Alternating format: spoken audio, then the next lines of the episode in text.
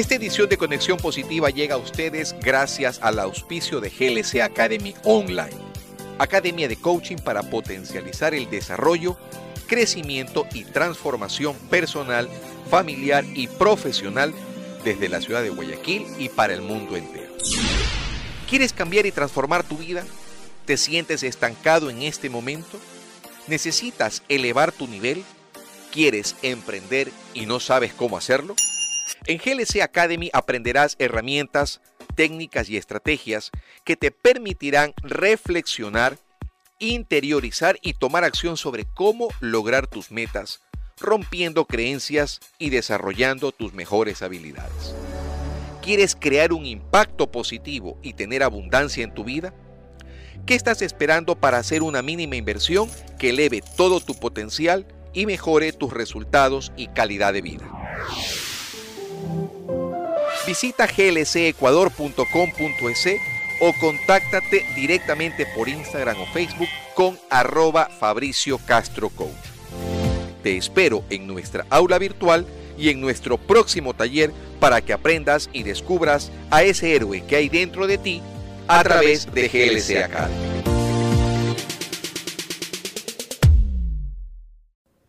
Feliz viernes para todos y cada uno de ustedes. Yo me encuentro sumamente emocionado porque acabo de adquirir un pequeño curso muy económico en 47 dólares que está haciendo que exploten mis redes sociales. Estoy aprendiendo muchísimo y este tiempo de cuarentena había que hacerlo productivo de una u otra forma.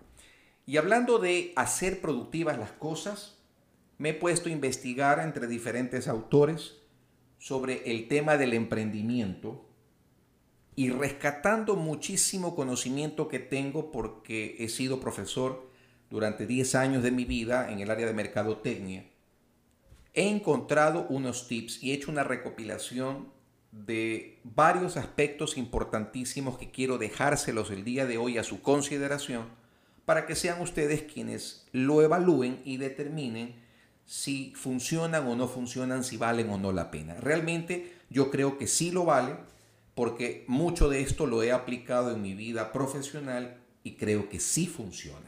Así que dejemos a un lado la frescura con la que estábamos actuando al inicio.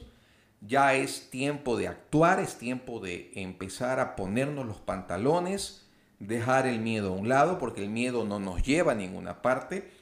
Eh, y con esas decisiones actuar frente a una situación que va para largo y, bueno, pues eh, importantísimo considerar que nuestra familia y nosotros necesitamos vivir y hay que seguir produciendo. Bien, entre todos los tips que les podría dar, he escogido 10 más importantes. De estos 10, empiezo con el primero que me parece que es fundamental. Se trata de dominar, aprender a dominar el mercado. Este es el primer paso con el que debemos empezar a emprender. ¿Qué significa esto?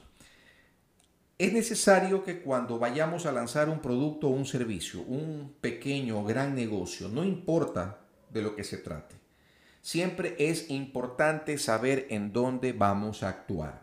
Hay que enfocarse en un solo sector y dentro de él detectar cuáles podrían ser las posibles necesidades de nuestros futuros clientes. Con base en esta pequeña investigación, te propongo que empieces a crear tu propuesta de valor. Y muchos me dirán, bueno, ¿y cómo se hace eso, Fabricio? Ok, es sencillo.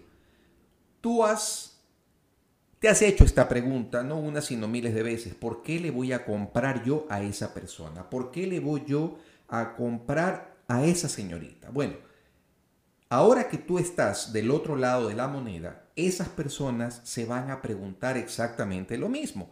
Y cuando tú puedas responderte esa simple pregunta, sabrás exactamente que has encontrado lo que esa persona o ese mercado busca en ti, con tu producto o servicio. El segundo punto que te traigo a, a consideración es la necesidad de elaborar un plan de negocios. Ahí me dirás, Fabricio, pero yo no sé cómo redactar un plan. Es sencillo, si necesitas pedirme ayuda, yo te la doy, no tengo ningún problema. Pero la simple idea de redactar o de hacer algo escrito a muchos los desespera, los vuelve locos. Y no es así, es algo muy sencillo.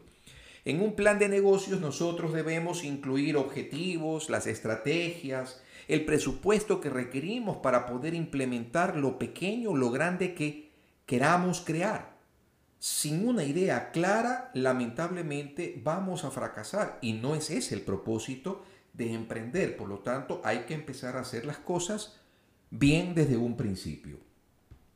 El tercer punto es definir quién es tu cliente.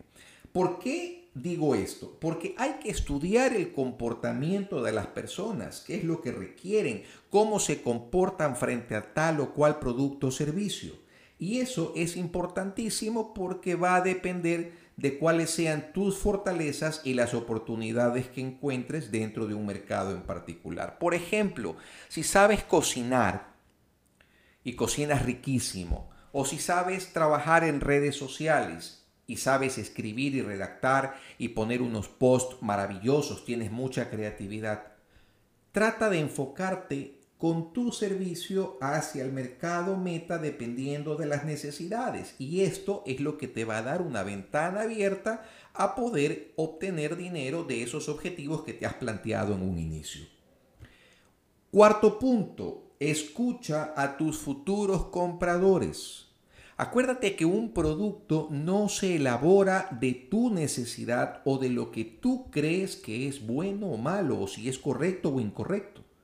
Acuérdate que un negocio siempre parte de lo que el cliente, de lo que la gente, de lo que las personas necesitan satisfacer. No tú, sino tus clientes. El quinto punto que te traigo a colación es analizar la competencia. He leído durante toda la semana un aspecto fundamental. 8 de cada 10 emprendedores en lo que menos se fijan es en su competencia. Y 8 de cada 10 terminan fracasando en sus, en sus negocios. ¿Por qué? Porque no se dieron cuenta que existen actores parecidos o similares que hacían cosas iguales y que lamentablemente pues ya estaban mejor, mejor constituidos que uno y obviamente pues eso los llevó a terminar con su negocio. Por lo tanto es importante que sepas quienes se dedican a hacer lo mismo por tu sector para que tú empieces a actuar mejor que ellos. Sexto punto, trazar un plan de marketing o de mercadotecnia. ¿Para qué es importante? Desde que era profesor hace muchos años me decían, pero ¿por qué yo necesito trazar un plan de marketing? Mi respuesta siempre fue la misma. Eso te permite generar tácticas y estrategias que te den visibilidad frente a otras personas frente al mercado al cual te quieres mostrar. Entonces, primero debes delinear lo que vas a hacer a nivel publicitario, a nivel de marketing. Y luego tienes que invertir, como séptimo punto, invertir en publicidad. Puedes decirme en este momento, pero Fabricio, yo no tengo dinero, no tengo tanto dinero para invertir. Bueno, perfecto. Mira, por eso se hace un plan de marketing, porque se buscan los medios que se adapten a nosotros. Nadie te manda o nadie te puede enviar a, un, a una prensa escrita, como por ejemplo un diario muy importante de tu país o ciudad, eh, a que pongas un anuncio de 50, 60 dólares cuando en realidad no tienes ese recurso. Pero sí puedes invertir, por ejemplo, en una red social 3, 4 dólares por un tiempo determinado y ganar clientes de esa forma. Así que siempre existe una posibilidad. Octavo punto, busca asesoría y capacitación. La mayor parte de los autores están de acuerdo en esto. ¿Sabes por qué? Porque recuerda que mientras más preparado estés, mejores oportunidades de crecimiento habrá para ti.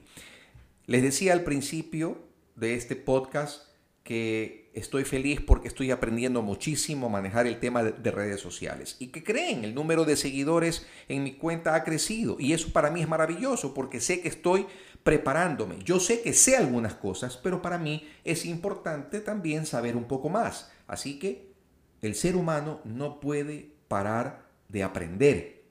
Y por último, crea alianzas estratégicas. Como último punto, prepárate para estrechar lazos con otros que también quieran crecer junto a ti.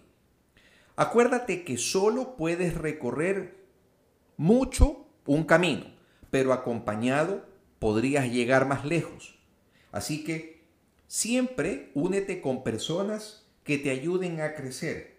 Esto también te brindará la posibilidad de fortalecer desde el principio tu negocio y podría ayudarte a darte a conocer más rápido de lo que tú crees.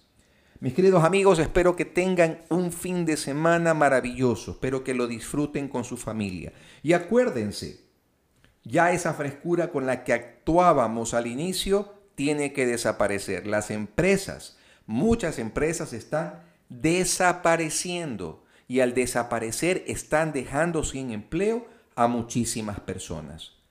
¿Qué quieres hacer? ¿Quedarte quieto? ¿Esperar a que las cosas sucedan? ¿A que las oportunidades toquen a tu puerta? ¿O quieres despabilarte, actuar, sacudirte ese miedo que no te lleva a ningún lado, empezar a tomar decisiones y cumplir con tus objetivos? La elección es tuya. Feliz fin de semana. Nos vemos el próximo viernes.